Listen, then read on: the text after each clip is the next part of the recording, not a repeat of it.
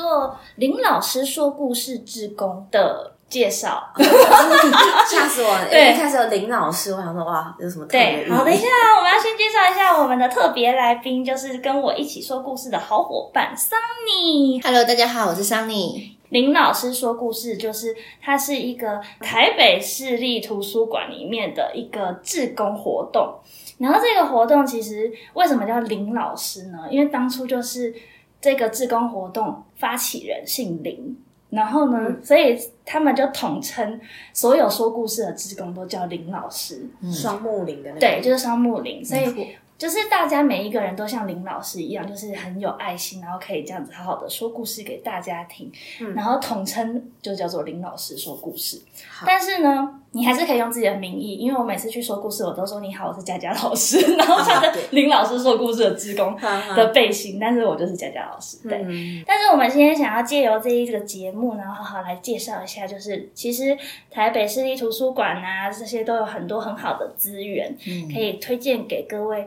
有宝宝们的爸爸妈妈，嗯，或者是想要开始学习怎么样可以说故事，或是了解更多绘本的人。嗯。然后台北市立图书馆，它其实林老师说故事，它有分英文还有中文，嗯然后我们都是中文的，没错，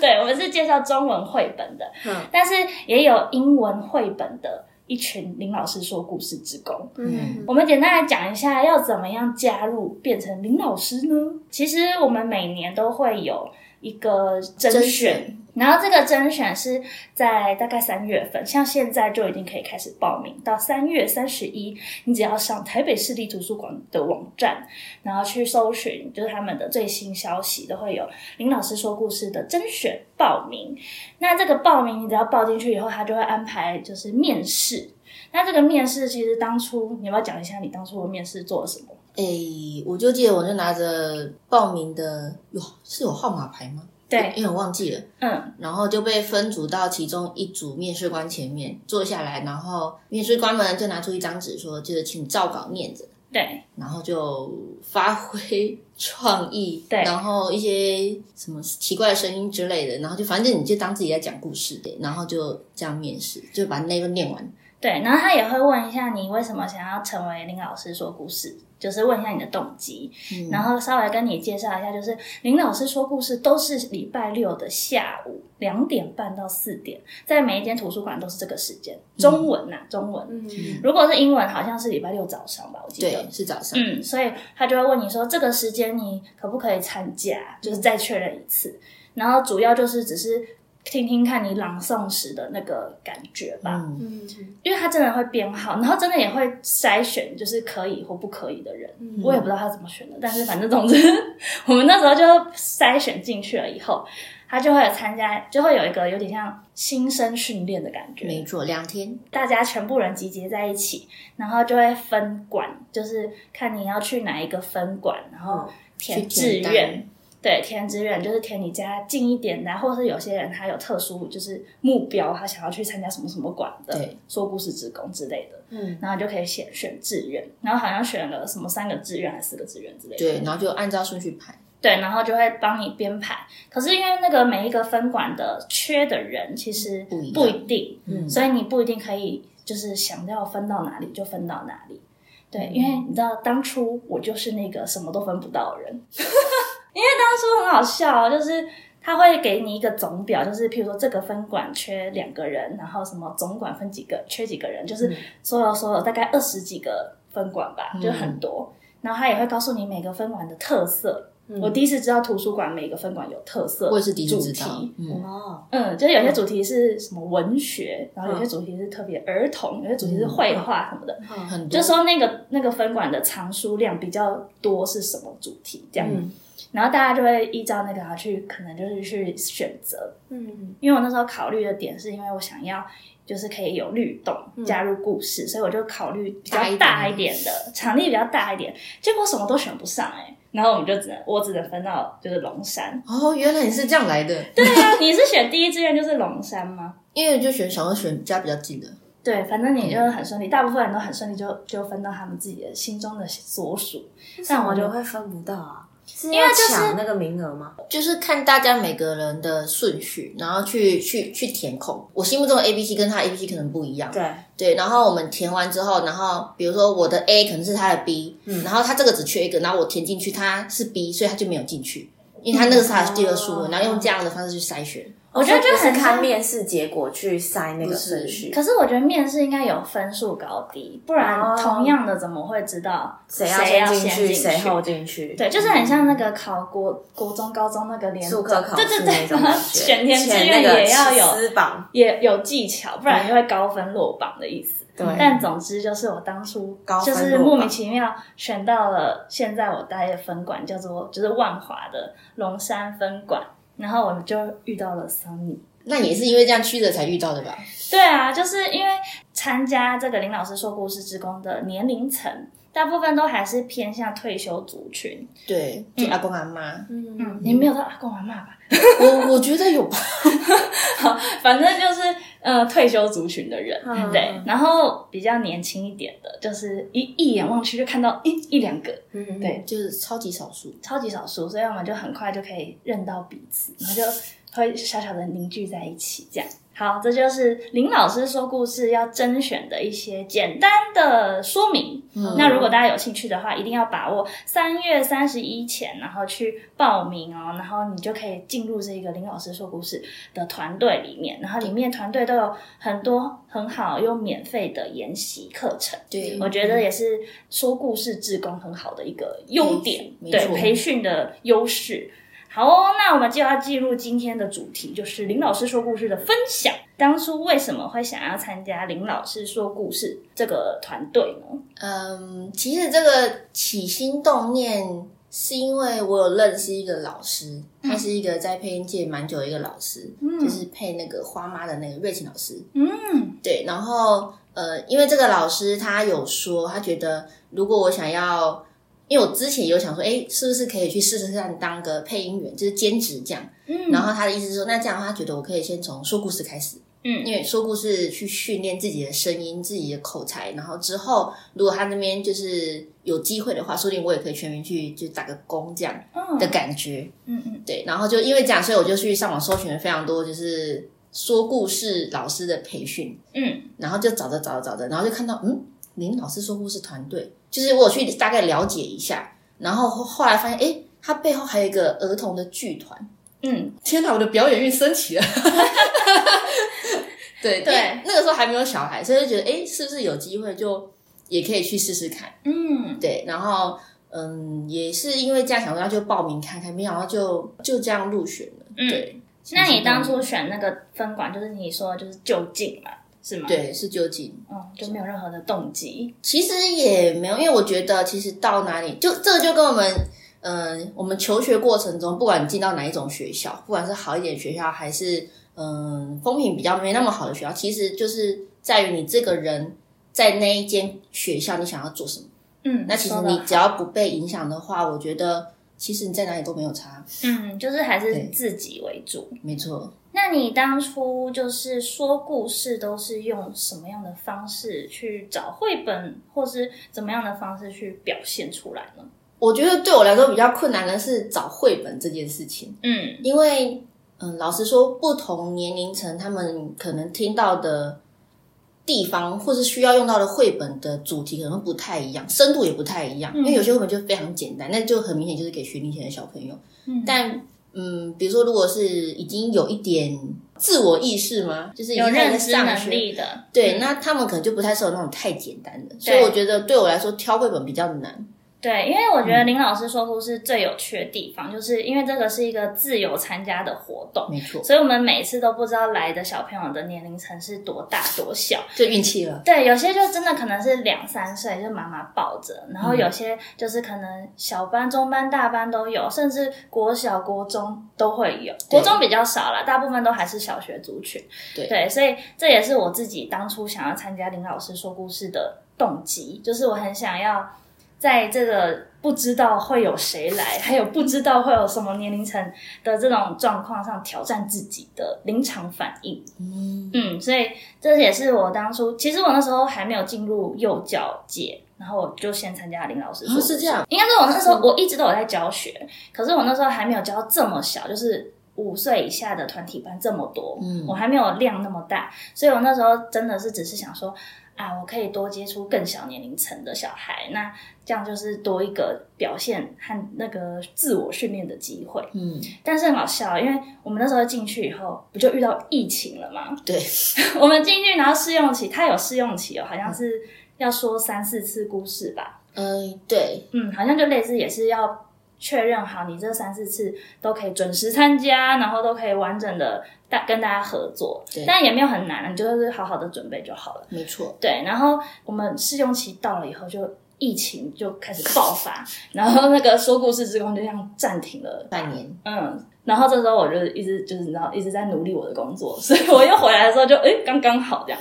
就是刚好都是那个可以可以比较有经验在带这些活动。我比较好奇的，我想问桑尼嗯是，因为你刚刚说林老师后面有一个剧团，你是对自己有什么样的期望，跟你的梦想当一个配音员跟这个剧团做连接？嗯，因为其实只要我有感兴趣的事情，我都会想要去尝试。嗯因为你尝试，你才知道你适不适合，跟想不想做。嗯所以当初配音，呃，是一个我觉得我想要尝试的原因，是因为呃，我在公司，因为我们公司那个时候有很蛮多的亲子活动，那我就是是专门在策划，然后跟主持的。然后，所以我我发现我还蛮喜欢看着小朋友，诶，就是被我操控的感觉。原来是控制然后加点那个不是不是抓在里面这样子。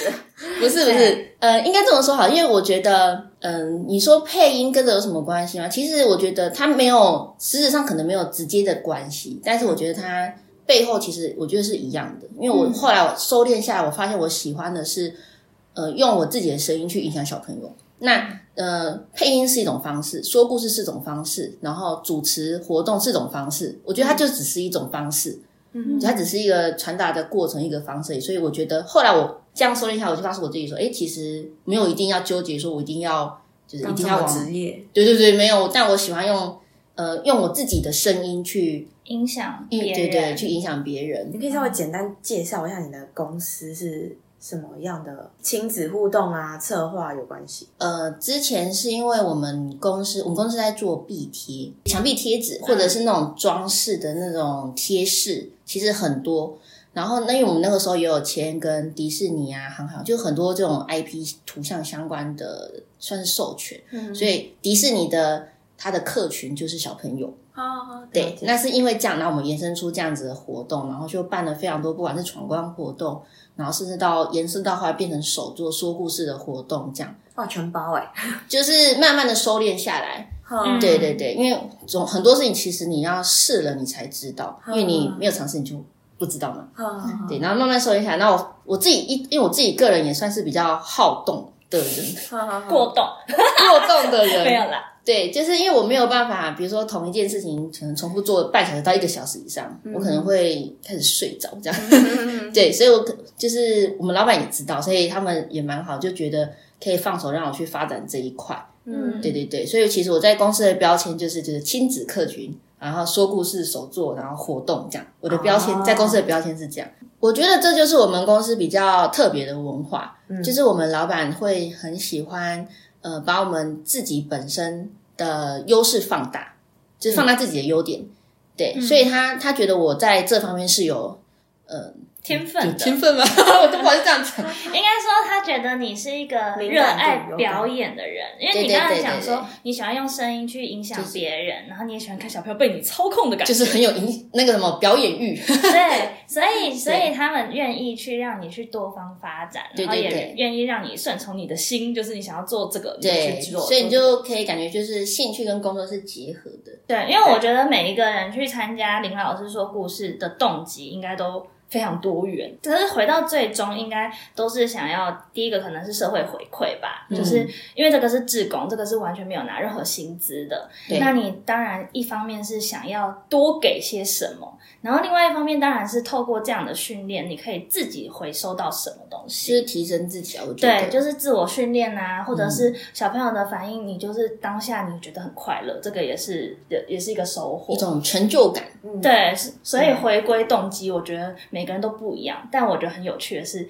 我们真的那么年轻的去参加这个志工，真的是很少。对因为时间已经很不够用了，然后我们的能力值可能也没到那么高，但是但是我们的热情，我觉得是靠热情支撑。真的，嗯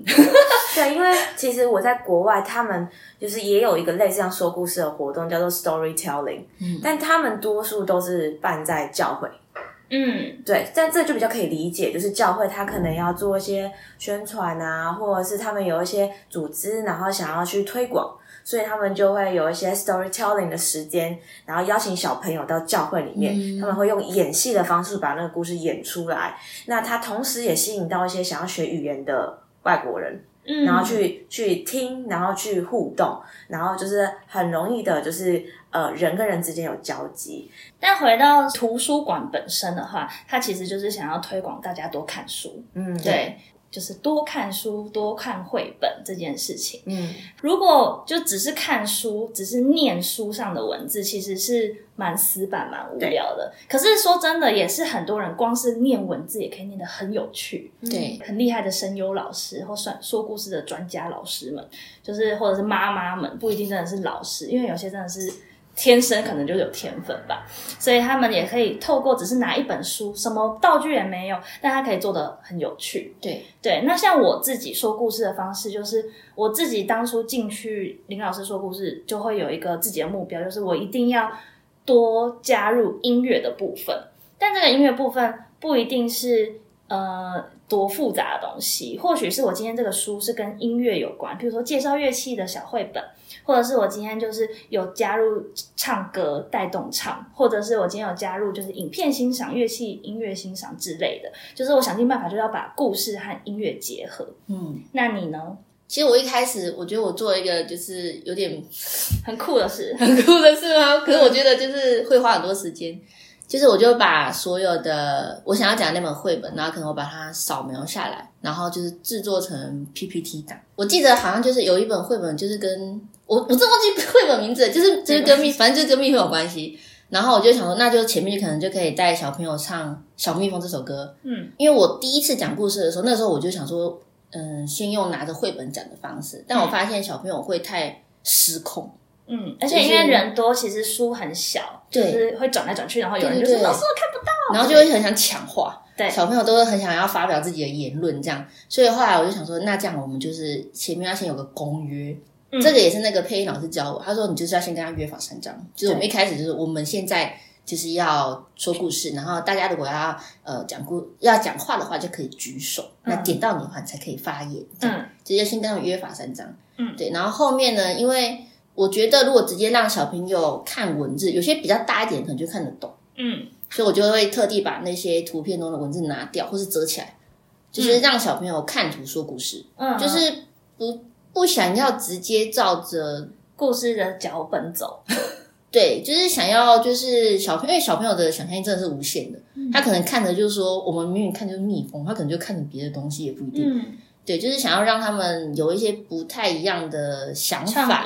嗯，对，然后然后再用一些，比如说我们，比如说我们翻页要换到下一页啊，你们可能就要嗡嗡嗡，我才会翻页，这样就是增加跟他们的互动，然后就这样，就是把整个故事讲完之后，然后可能就会再总结一下我们这个故事在讲什么，嗯。然后他们看到了什么，嗯。对而且我记得你还有一些真的很像闯关活动，就是下一页，然后可能就是有一个问号或者是什么什么东西，然后就是你看到了什么，然后就是就直接进行有奖征答之类的。哦对，那个是第二次的时候，对，因为他的 PPT 其实是真的很用心的那种，就不是只是把图扫上去，然后把文字折掉。我觉得你刚刚讲的太客气了，就是因为你的 PPT 是有在在，真的是很像简报档的感觉，就是这个页，然后讲到故事，下一个页，或或许就是有个小活动，嗯，然后或者是这就是有分子母页，就是子母画面，就是很酷。我记得那时候就是大家一看就说，哦，大家眼睛为之一亮，而且小朋友都很乖。然后甚至有些是互动式的，就是譬如说他就会故意贴几个，譬如说放大镜好了，然后就请小朋友过去找，说这个放大镜里面的是什么昆虫啊，或者是你看到什么什么角色啊，看到什么？嗯，就是小朋友直接到投影幕面前，然后去跟他互动。对，因为图片放大有个好处就是大家都看得到，嗯然后就会比较容易坐着。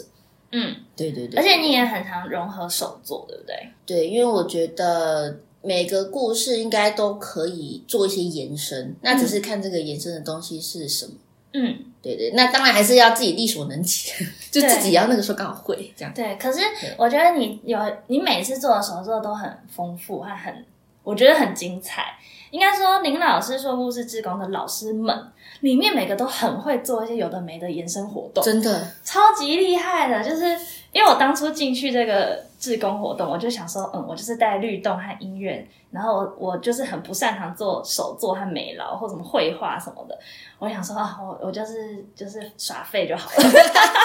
然后每次进去的时候，因为我们通常都是两个老师一起搭配，然后。都会有另外一个老师就说：“嗯，我今天要带大家折纸啊什么，然后拿出来的那个成品都超美的，或者是哦，我们今天要来画一个什么的这样，然后成品都很美，然后我就很惊，我就很害怕，我想说：天哪，这么复杂、这么漂亮的成品，感觉应该要做很久吧？但其实没有、欸，就是小朋友，我们现场的小朋友看，真的都是中低年级，甚至有幼稚园的，他们都做得到、欸，就是最后成品做出来。可能没有办法做的真的那么精致，但是那个成品的相似度真的是，我觉得百分之七十八十绝对有，而且做出来的创意就是超乎我们的想象。真的，嗯，对，小朋友都很有创造力，很有创造力，手也很巧，然后嗯口语表达能力也很好，所以真的要多听故事，真的，嗯听故事都有差。有过有差有差。那你现在讲讲，就是你印象最深刻的讲故事的经验，你有遇到什么？你特别觉得，呃，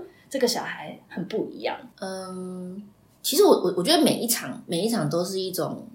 呃经验跟学习。嗯对你说比较特别，我觉得对我来说每一场都是特别的，因为我我自己会呃根据可能不同的绘本，然后去做一些调整嘛。那你当然每一次看到小朋友的反应就会是不一样的。嗯，对，因为像我自己除了在图书馆，然后也会去像我们自己柜上去讲故事。那有时候戴的手作不一样，然后演诠释的方式不一样，嗯你就会看到小朋友就是那个感觉不一样。但是最后都有收到满满的成就感，因为他们眼睛都会发亮。嗯。对，那我们来讲一下，我们因为我们两个刚好在同一个分馆讲故事，然后我们二三月其实我们合作了蛮多次，就是一起两个人一起讲故事。嗯，每次讲故事的时间点开始就是两点半，其实会有固定班底来对。因为大家可能知道这个活动的好处，或者是呃，有些家长其实很在乎小朋友要去听故事，嗯。所以他们都会定时定点就带他们的小朋友来，然后导致于其实我们有一一团小粉丝，小粉丝，哎，如果你说这两场刚好都有认识的，对啊，对。因为我们这两场的客群其实蛮像的，然后那些孩子都是超级主动发表言论的那种。对，然后我也曾经看过，就是身体，我觉得肢体有一些状况的小孩，嗯，对，来听故事，就是他在学校，我觉得他可能没有办法很体对体能是可以自由活动的那种。嗯，我觉得属我可能就会能体会到那种这种小孩，但是他的他来讲故事、来听故事的时候，那个眼神啊和很多东西其实非常非常专注，然后互动性也很好。嗯，然后到结束，那个小孩就是被妈妈抱走，因为他他可能不太好走路，抱走以后才发现，嗯，他他的身体跟一般人长得不太一样，嗯但是他坐在当下，坐在我面前的时候，其实我完全没有感觉。嗯，我觉得这是说故事常常会遇到的一些很很感人的画面。嗯，嗯，那我们来进行最后一段，默默的就到了最后结尾了。你觉得啊，在这个林老师说故事的这个活动，这些经验里面，你最大的收获是什么？嗯，我觉得，因为到后来自己也有了小朋友，所以我其实可以理解，就是很多比如说比较厉害的那些外面的育教界的老师们提倡的，就是呃亲子共读这块。嗯对，因为其实我觉得亲子共读，它嗯，不是说你一定要讲讲个什么厉害的绘本，或是这个内容要多精彩，而是说就是陪伴小朋友的那个过程，跟那个共有的时间。嗯对，所以其实我现在也蛮注重，就是跟我们家孩子就是做这件事情。虽然他还小，可能听没两句就就跑了，嗯但我觉得他就是一个一个练习的过程。嗯所以我觉得对我自己的期望是，就是除了就是以家庭来说的话，我当然就是希望用这样的方式，然后去慢慢跟自己的小朋友有一些多一点的默契在。嗯对，然后也希望他可以透过这样，然后可以就是更不一样嘛。嗯，对的，因为毕竟他妈妈就不是一个非常喜欢，妈妈就很不一样。就是不喜欢太太太固有的事情这样。对，然后如果是只对自己个人的话的期望是，我希望呃可以透过说故事，或者是说更多的故事来，就是让自己可以再往上面提升吧。嗯因为我还是觉得我说的太少了。嗯，我觉得 你说你觉得说的太少啊，或者是你觉得你自己还不够，很不足。我们讲讲看昨天好了。我们昨天刚好一起讲完一个故事，但是你记得我们昨天讲完故事的时候，其实附近的人，就是附近在那边看书的一些大人们，就有受到我们的吸引。对，然后你知道昨天多好笑，因为我们两个昨天把活动做的太精彩了，自己说对，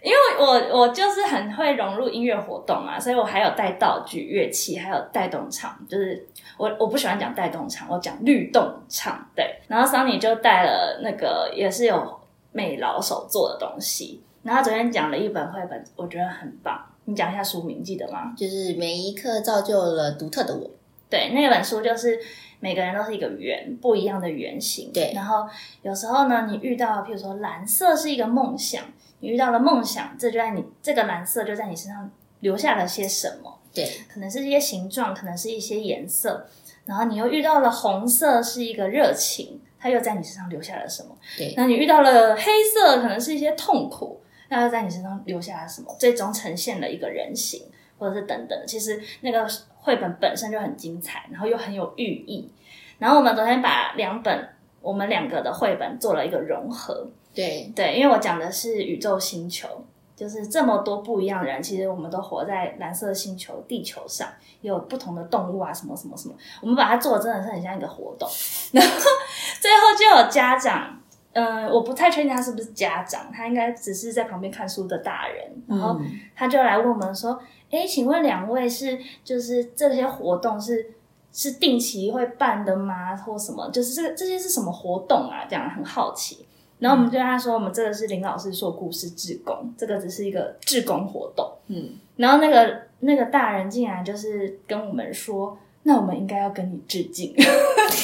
他说：“那我应该要跟你们致敬，因为他说哇，我没有看过这么年轻的人愿意来做志工活动，然后做的他觉得很精彩。”然后他也一直在问我们说：“哎，那你们的背景是什么啊？什么什么？就是很对我们很好奇。”对对，然后我们一方面当然是尽量推广，就是图书馆有很好的资源之外，其实我觉得有获得很大的肯定。对但是很好笑啊！你记得我们你刚刚讲的，我们都说的不够多，我们还不足，blah blah blah blah。但是对于别人来讲，其实已经太已经很够用了。就已经感觉可以了，这样吗？对，也不一定是可以，但是对方能感受到你的热情和你的你的，就是我们刚刚讲的热血支撑的这一切。对这是一个，就是这对我来说，我是教育的热忱；对你来说，可能是你想自我精进的热忱之类的。就是每个人都有不一样的热情，但是回到全部把它回归到这个活动上以后，它就会造就不同的火花。对最后回馈得到的都是现场的小朋友或大人，因为甚至我昨天在唱带动唱，我说是带动唱律动唱的时候，就是一般妈妈们都是把小孩可能丢来说故事，他就在旁边划手机，可以图一点图一个清静。对，但是昨天家长们跟着一起唱，一起做，就是点头啊，有对啊，律动，我我有带一些乐器，虽然就是小朋友可能也不一定能敲到多好听，我也没有说他一定要敲，就是一个好玩，然后去可以接触音乐，可以开开心心的度过这一两个小时。然后家长他也有参与到，嗯，我觉得这就是一个我们当初要做这个活动的最大的目标。没错，嗯，所以昨天获到获得的感动，我觉得其实有一点超乎想象。然后我也觉得，如果今天有人对于这种说故事志工是有兴趣的话，那真的可以去参加林老师说故事志工。真的我觉得这是一个很棒的团队，然后也有很多不同厉害的人在里面，然后也有很多可以增进自己的研习机会，而且全部都是免费的。没错，对我，想问问桑尼，就是昨天，就是因为你跟佳佳都参与那个那个 moment 嘛，然后你的感受是什么？我的感受，你感动吗？其实我我觉得我蛮淡定的，就嗯就会觉得哦，就是有有，所以像你说，我不知道他是家长还是谁，就是就一位突然一个北北，就是过来询问，我就嗯，就是有点好奇，就是为什么？我觉得应该说，对于我们来说，我们就只是做我们该做的事情，对跟我们想要做的事情。对然后没想到，就是会有人特地过来，就是肯定我们。我觉得嗯，对，哎，就是突然被看到了？其实也蛮也蛮淡定，但也没有说很激动还是什么。我觉得也没有哎、因为我觉得我、我们就只是做我们该做的事，嗯就是把我们每一次要做的事情把它做好，然后把它呈现出来。我觉得这个就是、感觉就是我们自己就是本分本分 是本分，所以我所以我并没有有太多的其他的情绪什么没有，嗯就觉得嗯，就是既然被问了，就觉得嗯好，那就回答他。哦，我就是在做我的本分的这个心情，嗯，我觉得这一点是蛮好的。是属于你的自我形象，没错就是你想要把它塑造成这个样子。嗯，至少你自我的那个 image 是 match 到你自己想要的，就是别人给你的 feedback，他他回馈跟你所想的是是吻合的。嗯这件事很重要，因为一旦没有吻合，他就会有更多的情绪跑出来。嗯，对对对，我觉得这个是很很值得去探讨的啦。嗯嗯，那我们来连接一下音乐治疗的部分。嗯我想，没有，我想问一下，你们音乐治疗也会有结合绘本这种活动吗？你有有些治疗吗，师有，他会去呃尝试把这个元素放进去，嗯但你要看看是什么样的族群。像刚刚桑尼婷的亲子的时间这个部分，第一个我会去建议的是说，这两个你要怎么样去进行这个时间？我一说两个是会分成两个不同的的概念去进行，一个是你想要从这个绘本去教导你的孩子，嗯。所以你的主导性会比较强。嗯。另外一个执行方式是你单纯是把它当成亲子共享的时间，那这个时间我们的建议就会是呃以不批判，然后不介入，嗯。嗯。单纯去探索孩子的想法为主，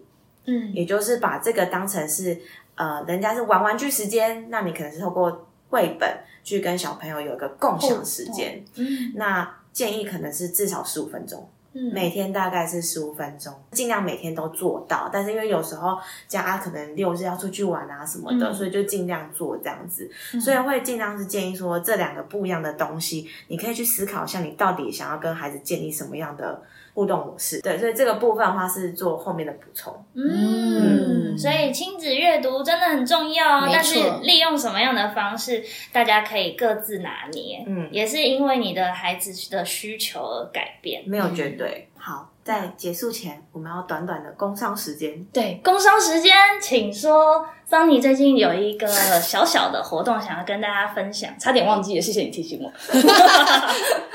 嗯，就是我们最近呃有跟公司伙伴们，然后我们一起协办了一场就是疯猫季的活动，它就是一个一年一度以猫奴为祭典的一种活动。你可以想象，就是就有点像是我们看的那个神隐少女进入了一个山洞，进入了另外一个世界，或者是像猫的报恩，它走了猫道之后，就是跑到猫的世界，它自己变成猫。就是我们是以这样子的概念，然后来做这样子的主题祭典。嗯，对。那我们的时间呢是在五月的二十一号到二十三号。嗯，对。然后就是在花博的流行馆。有兴趣的人要去哪里报名呢？还是呃，你们你们你们是太紧张了。我刚刚突然，桑尼老师突然，